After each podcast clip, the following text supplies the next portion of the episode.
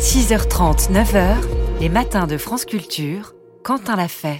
L'heure des enjeux internationaux et c'est une mobilisation exceptionnelle qui agite en ce moment au Panama et depuis dix jours, la population manifeste massivement contre le renouvellement d'un contrat d'exploitation minier par une société canadienne.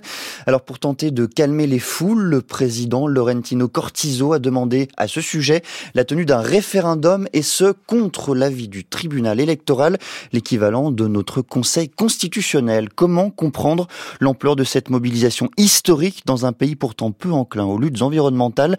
Peut-on y voir une prolongation des mobilisations anti-extractivistes menées dans d'autres pays d'Amérique latine? Pour en parler, je reçois ce matin Jean Foyer. Bonjour monsieur. Bonjour. Vous êtes socio-anthropologue chargé de recherche au CNRS, au CREDA. Et pour commencer, est-ce que vous pourriez nous expliquer quelle est la teneur, la nature même de ce projet minier? Alors, euh, ce projet minier, c'est un énorme euh, projet euh, d'exploitation du cuivre dans la région de Colonne. c'est un projet pharaonique, comme beaucoup de projets miniers actuellement.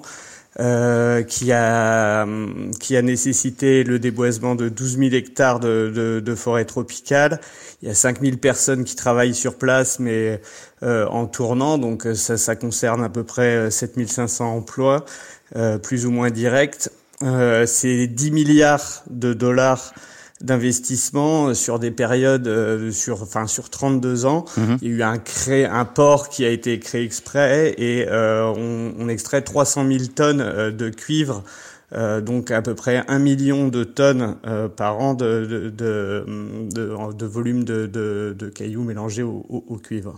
Il faut nous parler, Jean Foyer, euh, du Panama et plus particulièrement de ses paysages. Qu'est-ce que concrètement ce projet minier menace aujourd'hui? Bah, il a déjà, en fait, il, plus que de menacer, il a déjà, il est en opération euh, les, les, premiers, euh, les, les, le premier cuivre qui a été extrait, c'est en 2019, mais déjà le, le travail de, de, terrassement a été fait. Euh, il y a toute une route qui a été faite et il y a, comme je vous dis, 12 000 hectares de forêt qui, qui est parti. C'est, on est dans un mm. climat tropical, donc, donc, en fait là, c'est l'opération même de la mine est gourmande en, en, eau. évidemment, toute la machinerie produit énormément énormément de, de, de CO2, mais euh, au niveau du, euh, de l'exploitation, j'aurais tendance à dire que le mal est fait, puisque 12 euh, 000 hectares de, de forêt sont partis, même s'il y a des projets de compensation. Euh, on l'a dit hein, en introduction de, de, cet échange, le Panama est un pays euh, peu enclin aux luttes environnementales et pourtant des manifestations euh, historiques ont vu le jour face à ce projet minier. Comment est-ce que vous expliquez ce paradoxe apparent? Oui, bah c'est un peu surprenant. Euh, alors, il y, avait eu des, des alors c'était une mobilisation sociale d'envergure en juillet 2022, mais pas sur des questions environnementales, plutôt sur des questions sociales. Il y a l'inflation ou la corruption du gouvernement. Euh, là, ce qui est étonnant, c'est une mobilisation euh, environnementale d'ampleur nationale après, la question est de savoir si elle est vraiment de nature environnementale ou si ça touche plutôt euh, le, souverainisme des Panaméens. Faut, faut, faut se rappeler que le Panama est un pays qui est vraiment souverain que depuis 2000 euh, et la rétrocession du canal, puisque les États-Unis contrôlaient toute une partie. Donc, je pense que ça renvoie, enfin, le, la, la rénovation, enfin, le renouvellement, pardon, de ce de ce contrat euh, sans trop de consultation populaire a, touché, je pense, la fibre euh, souverainiste, nationaliste euh, des, Panaméens qui sont très jaloux de leur souveraineté. Et dans le même temps, Jean Foyer, est-ce que ces manifestations s'adressent aussi contre Laurentino Cortizo, le président du Panama, et pour quelles raisons oui, il y, a ça aussi. C'est un gouvernement euh, de centre-gauche dans un pays où, la gauche était quasiment euh, inexistante, donc il y avait des attentes sociales et politiques vis-à-vis de ce gouvernement qui est arrivé euh, en, en, en, période de Covid avec un président très en retrait et donc on est au bout de ce mandat, un mandat où le président est, est un peu à bout de souffle, hein, même littéralement puisqu'il il est malade également. Donc c'est euh, il y a aussi clairement une dimension politique contre les quatre ans de, de, du gouvernement de, de Cortiso et des, des illusions qu'il a qu'il a qu'il a entraîné. Alors euh, le président Laurentino Cortiso face cela, a transmis au Congrès un projet de loi pour la tenue de ce référendum au sujet de l'abrogation du contrat minier, qui s'apparente plutôt en effet à une consultation populaire, ce à quoi s'est opposé le tribunal électoral, on l'a dit, l'équivalent en substance de notre Conseil constitutionnel. Comment est-ce que vous expliquez, comment est-ce qu'on explique, Jean Foyer, ce refus? Bah, c'est, euh, là on va rentrer dans, dans, dans des euh, détails juridiques. C'est, déjà la le renouvellement de ce contrat, c'est une euh, bataille juridique qui est menée euh, depuis 2017. En fait, ce, ce, que cette entreprise, enfin euh, l'entreprise originale a été rachetée deux fois et le contrat, enfin cette mine est, le projet de mine a commencé en 97. Euh, en 2017, il y a eu un renouvellement euh, du contrat, mais parallèlement, il y a eu une contestation, enfin une annulation même euh, de la loi sur laquelle était fondé ce contrat. Donc bon, il y a tout un imbroglio mmh. juridique, euh, mais on voit bien qu'il y a du juridique et du politique.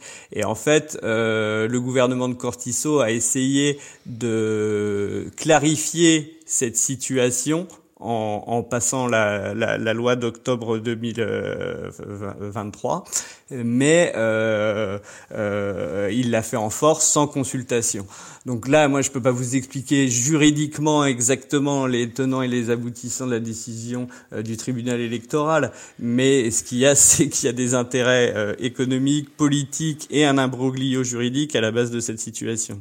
Ce qui est euh, absolument passionnant dans ce cas particulier du Panama et dans ce projet minier, c'est qu'il fait écho à d'autres contestations en Amérique latine et notamment des, des manifestations qui traitent euh, de l'extractivisme et plus encore du néo-extractivisme. Est-ce que vous pouvez, euh, avant d'en parler, nous expliquer ce concept? Ah, L'extractivisme, c'est c'est assez simple. C'est mhm. des, des économies qui sont basées euh, essentiellement euh, sur l'exploitation euh, des, des, des, ressources naturelles. Et, et l'Amérique latine, historiquement, est, est une zone euh, première de, de, de, ce modèle économique, avec les grandes mines d'or qui ont servi la grandeur de l'Espagne pendant la période coloniale. Mais là, il y a eu un nouveau boom des matières premières dans les années 90, mhm. avec une augmentation des prix des, manières pro, des matières premières, le développement de la Chine, euh, le développement industriel qu'il fallait soutenir avec ces matières premières. Il y a des nouvelles techniques d'extraction. Il y a des nouveaux besoins dus au développement des batteries de téléphone ou de voitures, donc qui, qui sont gourmands en lithium et en cuivre notamment. Il y a des découvertes de nouveaux gisements. Donc euh, tout ça, les, les, les, les, gouvernements de droite généralement étaient et sont très favorables à ce modèle, mais les gouvernements aussi de gauche ou dits progressistes qu'il y a eu au Brésil, en Argentine, en, Bolivie, euh, par exemple, ou au Mexique actuellement, euh, sont euh, aussi très preneurs de, cette manne financière. On parle de néo-extractivisme, en gros, pour signifier le fait que ces gouvernements vont s'appuyer sur cette manne pour financer des politiques de redistribution. Quels pays aujourd'hui d'Amérique centrale, d'Amérique latine sont particulièrement euh, concernés par les contestations menées euh, à l'encontre justement de ces euh, projets néo-extractivistes, Jean Foyer? Euh, bah un, peu un peu partout euh, le Brésil le Chili la Bolivie euh, sont les premiers pays qui, qui, qui, nous viennent en tête mais il y a aussi l'Équateur le Venezuela enfin bref à peu près des, réserves massives. Il y en a à peu près partout d'un métal ou d'un autre ou d'hydrocarbures évidemment ou de gaz. Et de ce fait il y a eu une multiplication de conflits généralement assez localisés et souvent euh, assez complexes parce que ça mêle euh, des questions territoriales, des questions d'accès aux ressources, des questions identitaires, surtout quand euh, c'est des populations autochtones. Donc faut les voir au cas par cas, mais il y a, ce qui est sûr, c'est qu'il y a une explosion face à, à, l'augmentation de, de l'extraction, une multiplication des conflits. Vous avez mentionné, Jean Foyer, les populations autochtones. Comment s'articulent justement les mobilisations anti-extractivistes avec euh, les combats locaux menés par euh, ces populations autochtones?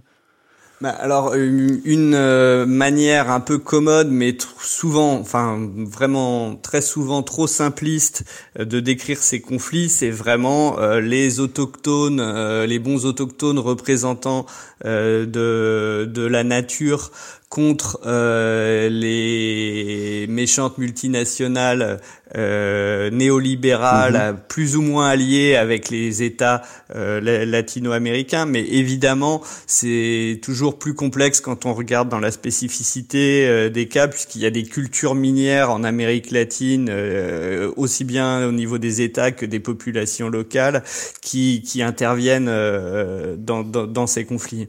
Si on revient sur le sur le cas du Panama, Jean Foyer, comment est-ce que vous voyez euh, la réaction? Comment est-ce que vous supposez que réagira les que réagiront, pardonnez-moi, les personnes qui se sont euh, mobilisées euh, face au refus d'organiser un référendum? Mais là, le refus, euh, pour l'instant, il n'est pas du tout acté. Là, hein. c'est, même si le tribunal électoral euh, semble un peu réticent, euh, ça peut, ça peut passer politiquement. là, pour l'instant, ça n'a même pas calmé le fait de le proposer, n'a même pas calmé encore les, les foules, ce qui prouve en partie que la mobilisation est plus générale contre Cortiso et la fin de son mandat. Merci beaucoup Jean Foyer d'être euh, venu nous parler du Panama et au-delà des projets euh, miniers et extractivistes euh, d'Amérique centrale et d'Amérique latine. Je rappelle que vous êtes socio-anthropologue, vous êtes chargé de recherche CNRS au CREDA. Vous écoutez France Culture, il est 6h52.